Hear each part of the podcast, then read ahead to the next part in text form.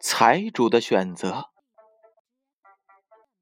有一个财主犯了罪，被带到了县太爷那儿去审问。县太爷为了证明自己是个清官，提出了三种接受惩罚的方式，让财主选择。第一种是罚五十两银子，第二种是抽五十皮鞭，第三种是吃。五斤大蒜，财主既怕花钱，又怕挨打，就选择了第三种。在人们的围观下，财主开始吃大蒜。吃大蒜倒不是什么难事儿，这是最轻的惩罚了。他吃下第一颗大蒜时，财主是这样想的，可他越往下吃。越感到了难受。吃完两斤大蒜的时候，他感到了自己的五脏六腑都在翻腾，像是被烈火灼烤着一样。他流着泪喊道：“，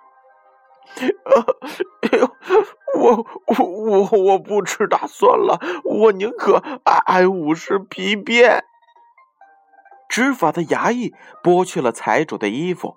把财主按到了一条长板凳上，当着他的面把皮鞭浇上了盐水和辣椒粉。财主看的是心惊胆寒，吓得浑身直发抖。当皮鞭落在了财主的背上时，财主像杀猪一样的嚎叫了起来。打到第十下的时候，财主痛的是屁滚尿流。终于呀，忍不住痛苦的喊叫道：“ 哎呦，青天大老爷，可怜可怜我吧！别打我了，罚我五十两银子吧！”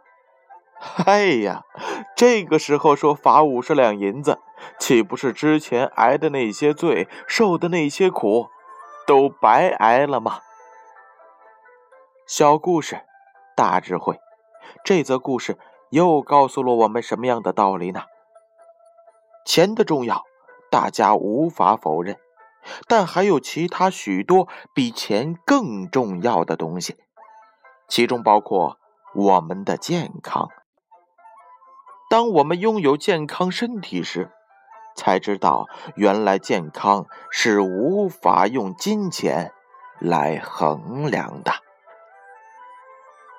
故事。财主的选择，由建勋叔叔播讲。